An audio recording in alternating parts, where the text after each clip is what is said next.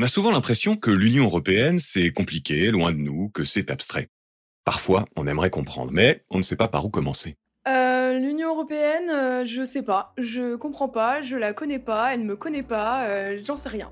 Entre l'image froide d'institutions technocratiques En tout cas, j'ai une grande méfiance a priori de, de cette Europe-ci, ça c'est sûr. ouais. et une promesse de progrès commun, Ça fait longtemps que l'Union européenne n'avait pas été autant en mouvement. l'Union européenne fait débat. Ébranlée par la pandémie, touchée de plein fouet par la crise économique, l'Europe se trouve à un tournant de son histoire. Alors, de quoi sera fait le futur? Et du coup, l'Union européenne a un profond besoin de se réinventer face à toutes ces crises.